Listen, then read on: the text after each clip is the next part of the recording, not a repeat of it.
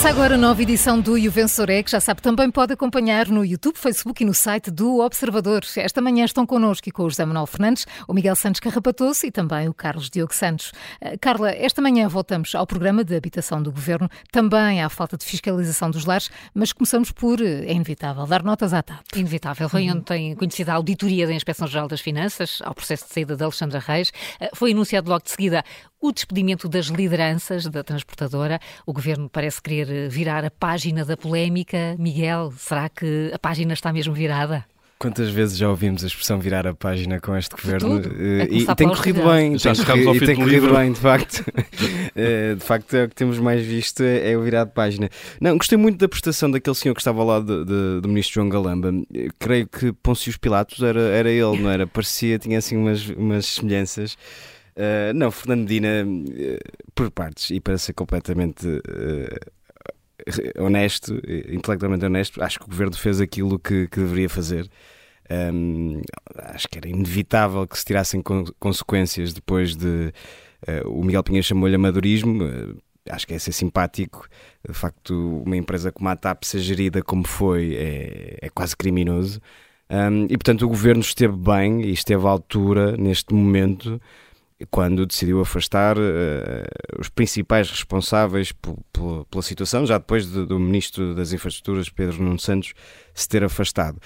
Agora, o que fica é de facto a, a vontade de Fernando Medina de, de virar a página, melhor, que toda a gente se esqueça que também tem uma, a sua assinatura nesta, nestas páginas negras da, da, história da TAP e da história da gestão pública e continua sem dar respostas que deveria ter dado, deveria já ter, eh, de alguma forma, assumido responsabilidades pela pela nomeação para a nave, de Alexandre Reis para a nave e depois para, para a Secretária de Estado da Tesoura, sem, de, de, do Tesouro, sem nunca ter feito perguntas, sem nunca ter percebido em que circunstâncias é que Alexandre Reis saiu da TAP, em que circunstâncias é que ela entrou na nave e, portanto, enquanto Fernando Medina não, não, não der um esclarecimento cabal, e não me parece que esteja com grande vontade de o fazer, eh, vai ficar sempre esta, esta mancha no seu currículo. De... Vamos partir do princípio, e eu não quero admitir sequer outra hipótese, de que uh, Fernando, Medina, Fernando Medina está mesmo a dizer a verdade e que, portanto, não sabia de nada destas, não sabia destas circunstâncias, nem sabia da indenização. Vamos assumir que, que está a dizer a verdade. Não lhe ocorreu fazer pelo menos uma meia-culpa dizendo que, não, bom, eu não sabia, mas deveria ter sabido. Fernando Medina continua insistentemente a fugir essa questão, a resguardar-se no facto de não ser ministro à época em que Alexandre Reis saiu da. Recebeu a indenização e saiu da TAP e, portanto, continua a resguardar-se e a refugiar-se nessa, nessa coincidência temporal mas bom, acho que já era tempo de, de Fernando Medina, que não está de facto a ter um, um, bom arranque enquanto Ministro das Finanças, já são demasiados casos, mas já era a altura de Fernando Medina ter aprendido, pelo menos com alguns dos erros que cometeu, e ser um bocadinho uh, uh, mais humilde e, e, reconhecer os erros. Bom, acontecem, não deveriam ter acontecido, ele não foi. Uh, sejamos mais uma vez honestos intelectualmente, não foi o principal responsável pelo caso, mas é evidente que ao pôr a sua assinatura na, na, na saída de Alexandra Reis da TAP para a nave e depois ao convidá-la para Secretário de Estado do Tesouro, está inevitavelmente associado a este processo e, portanto, em vez de se continuar a resguardar e a refugiar nesta, uh, neste, no calendário uh, e, na, e na, nesta questão mais burocrática, Fernando Medina poderia e já deveria ter feito uma meia-culpa. Portanto, em dois momentos eu acho que o governo, e aqui eh, na, na, na, pessoalizo em Fernandina, esteve bem ao afastar as, as pessoas, eh, as principais responsáveis por, por este processo. Isso já agora surpreendeu-me pela positiva. Sim, sim e a, a mim também. Uh, e, e, portanto acho que esteve bem, é importante reconhecê-lo, mas uh, Fernandina poderia ter, ter se poupado e poupado todos uh, àquela tentativa mal amanhada de mais uma vez afastar responsabilidades. É evidente para todos que Fernandina teve responsabilidades não da indenização, mas na forma como depois convida Alexandra Reis para, para a Secretária de Estado do Tesouro e, portanto, já deveria, já era tempo de ter pelo menos reconhecido esse erro. Não me parece que o vá fazer, enfim, é uma pena. Mas mais uma vez, acho que o governo esteve, esteve bem em afastar a, a, as pessoas que afastou. Já, já vamos perceber se escolhes um vencedor ou não, eh, mas antes disso, Carlos, como é que eh, viste a conferência de imprensa de ontem? Bom dia. Bom dia. Uh, Estou, estou aqui de acordo com, com, com o Miguel em praticamente tudo. É, a auditoria da Inspeção Geral das Finanças concluiu aquilo que parecia ser relativamente claro uh, para todos. Esta indemnização foi excessiva, demasiado excessiva e sem respaldo no, no Estatuto do Gestor Público, isso também foi falado uh, desde, desde cedo, uh, e há aqui coisas que para mim uh, continuam por perceber. Uma delas é como é que este assunto nunca levantou qualquer dúvida à equipa jurídica que acompanhou o processo. Isso, aliás, agora a administração da TAP certamente que vai batalhar muito nessa questão.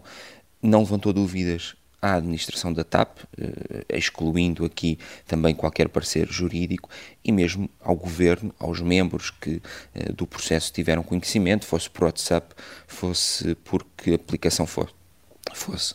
Ehm, agora que tudo foi tornado público, o governo uh, quis mostrar, e, como o Miguel também dizia, e bem, que ehm, com a TAP uh, há algum rigor, parece que eh, de facto eh, foi peca por tardio, não é?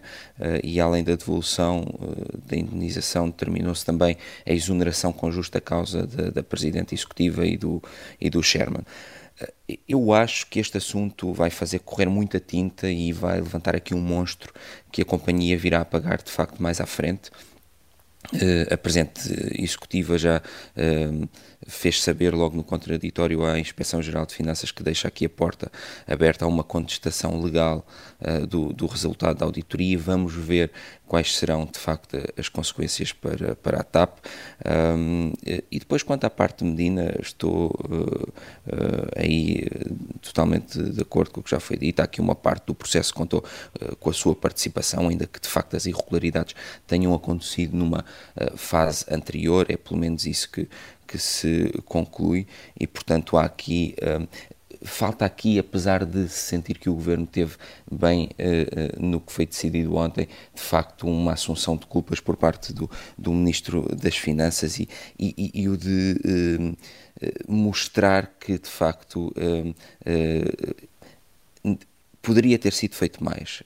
E, e, depois a dificuldade que teve ontem também em responder ao tema da responsabilidade política de uma forma mais geral. Se eu não estou em erro, foram precisas uh, cinco perguntas uh, para dar uma resposta tão vã quanto uh, já foram retiradas uh, consequências de forma ampla, isto numa referência à saída de Pedro Nuno Santos, uh, e portanto, uh, mesmo ontem ficou a, a perceber-se que, que Fernandina tem alguma dificuldade em lidar com, com, com este ponto e, e, não sei se para fugir, eh, foi essa a impressão que deu, para fugir àquilo que são as suas responsabilidades, uh, acaba por não falar aqui praticamente das responsabilidades políticas.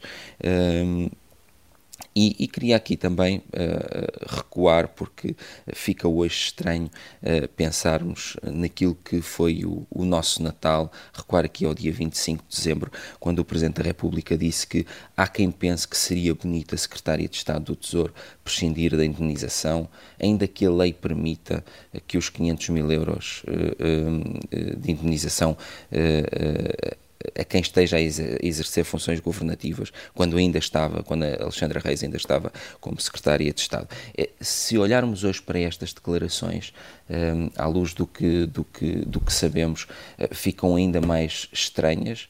Um, e, e, acho que seria uh, importante percebermos hoje como é que uh, tanta gente sabia, e mesmo as pessoas que não sabiam antes, passam a saber através da comunicação social e relativizam um assunto que afinal parece ficar claro que é uh, uh, totalmente uh, irregular.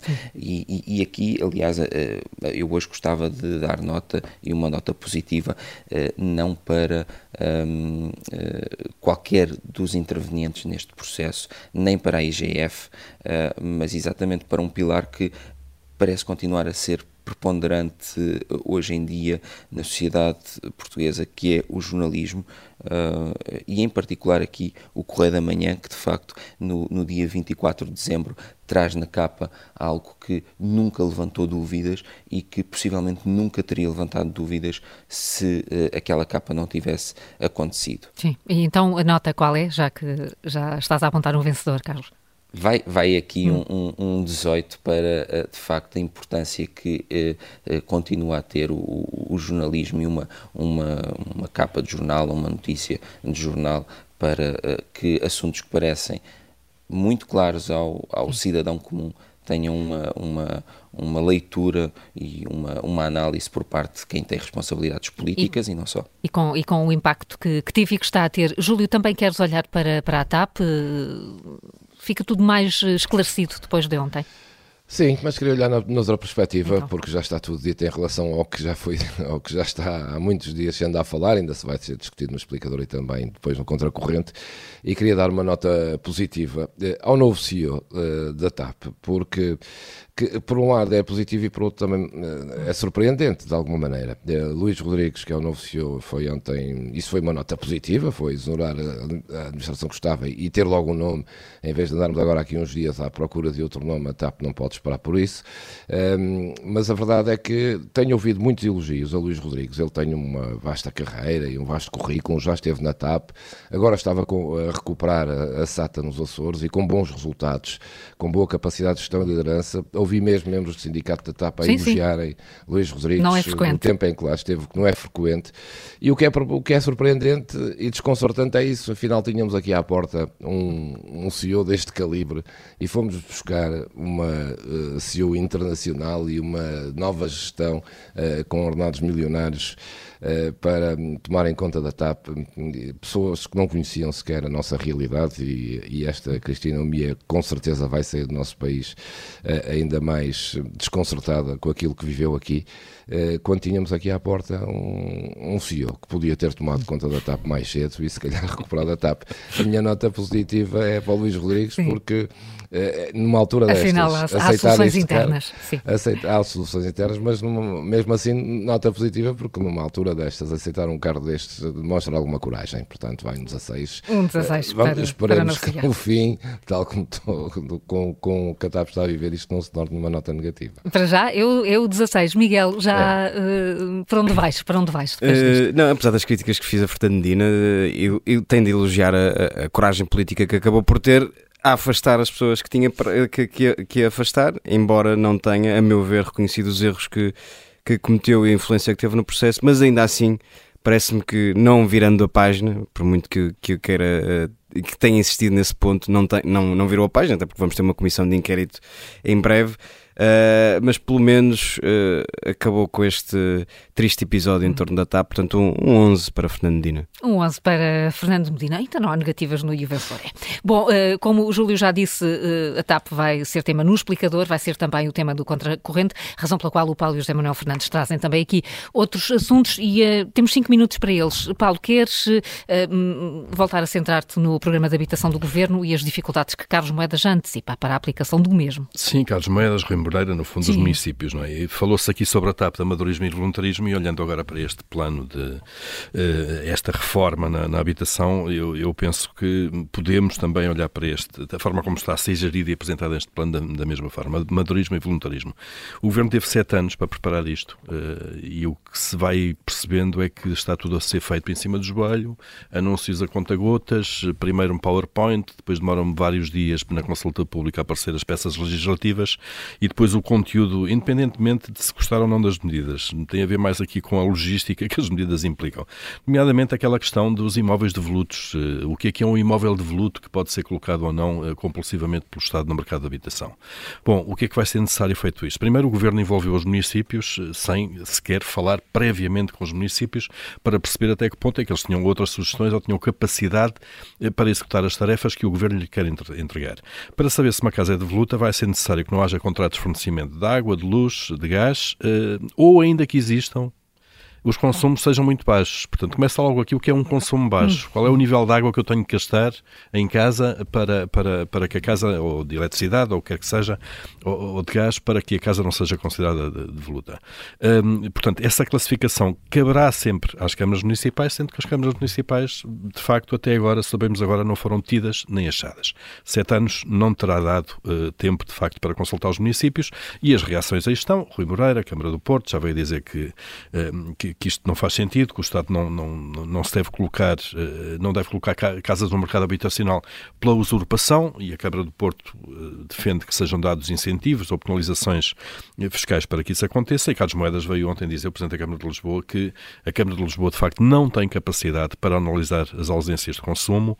Ele diz que no dia a dia fazer um trabalho de investigação, tratar tudo é impossível. Citamos mesmo, imagino que é toda a informação que virá em relação a faturas de água, de eletricidade, para depois a Câmara ir dizer se a fração está devoluta ou não. Portanto, há aqui um molho de brócolos uh, absoluto já na, na, na, logística prevista para isto. Já nem vou para as questões morais do Estado andar a ir a, a imóveis particulares quando ele tem milhares de imóveis espalhados por todo o país. Todos os dias se vão conhecendo mais imóveis do Estado uh, que estão ao abandono há décadas.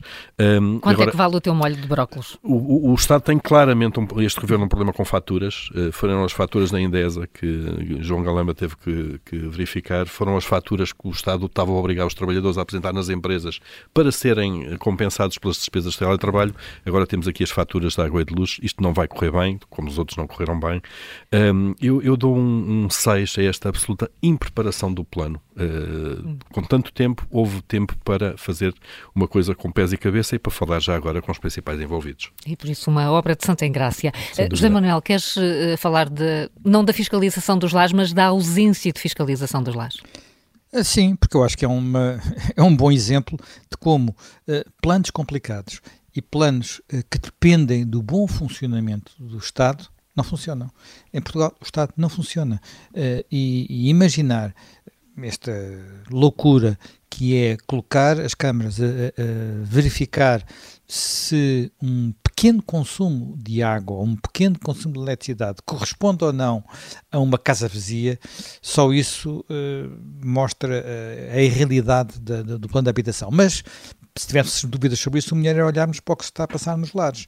Eh, nós, este, estes últimos dias, temos sido, enfim, visto, chocados, ou menos chocados, isso agora não interessa, o estado em que alguns lares estão, a forma como tratam os idosos uh, que lá estão muitas vezes acamados, outras vezes abrigados.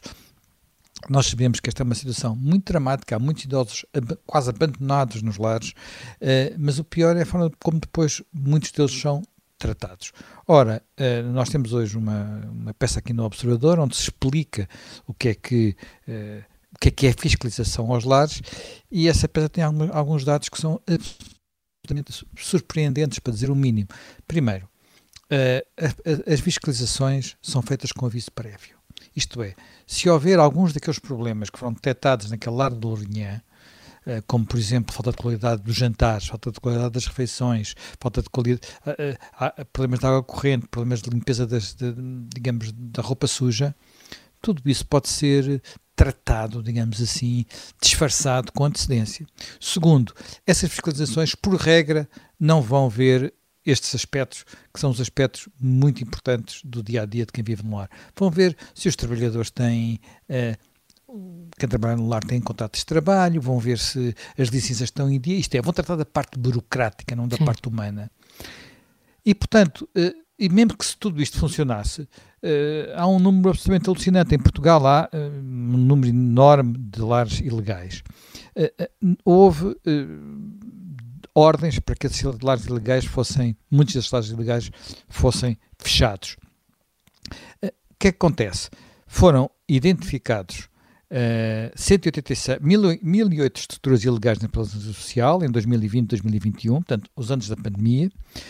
186 foram notificadas para fechar e só 48 é que fecharam. Eu nem sei o que é que quer dizer destes números, hum. acho que nem vale a pena comentar.